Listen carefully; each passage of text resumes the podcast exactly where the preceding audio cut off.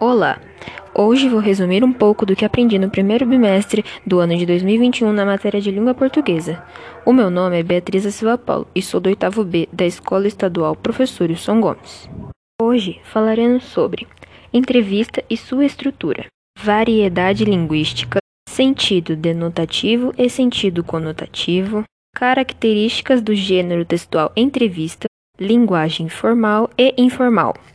Vamos começar com entrevista e sua estrutura.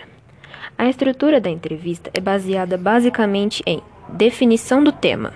Qual tema será abordado na entrevista?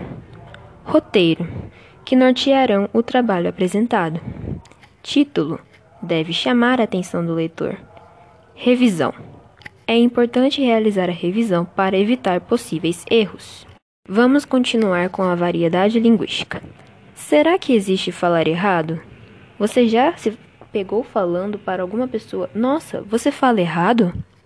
Esse é um erro muito comum da sociedade. Não existe falar errado. Existe a norma padrão, a linguagem informal e a variedade linguística. Vamos ouvir mais sobre elas. Agora continuaremos com o sentido denotativo e sentido conotativo. Qual é a diferença? O sentido denotativo é aquele que pode ser tomado como sentido básico e usual da palavra. Mostrarei um exemplo. Ele morreu de raiva. Morreu. Veio a óbito. Sentido denotativo ou literal. Morreu. Ficou bravo. É o sentido conotativo, o sentido figurado da palavra. Sentido conotativo são as palavras ou expressões que adquirem novos significados de acordo com seu contexto. Exemplo: ele foi muito doce e atencioso comigo. Doce, carinhoso, educado. Esse é o sentido conotativo da palavra. Doce, a sobremesa que nós comemos. De sentido denotativo.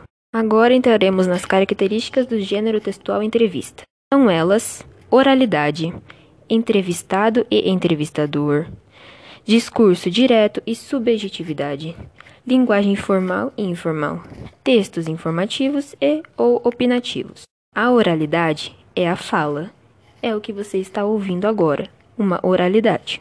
Entrevistado e entrevistador. Entrevistado, aquele que cedeu a sua entrevista. Entrevistador, aquele que construiu a entrevista. Já falamos sobre a linguagem formal e informal textos informativos que informam, opinativos, como um artigo de opinião.